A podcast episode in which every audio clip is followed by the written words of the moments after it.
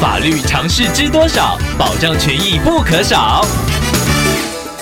欢迎收听《法律知多少》时间，我们请到台湾瑞银法律事务所律师郑瑞伦来为您解答法律上的疑惑。各位听众朋友，大家好，我是郑瑞伦律师。郑律师您好，听众朋友高尔透过官网留言板想要请问您，他的家人名下有一块土地，第一顺位的继承人都想将这块土地赠予给政府，至于其他的遗产，像是存款，则依照遗产分割协议分配处理。想要请问郑律师，第一顺位继承人可不可以只针对土地办理抛弃继承呢？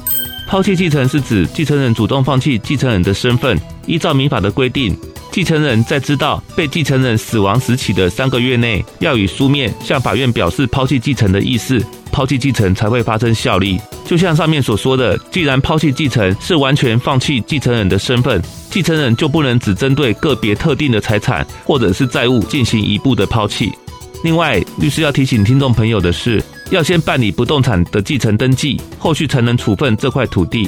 如果继承人只是单纯的抛弃土地，这样土地会归属国有，继承人不能自由决定收到土地的对象。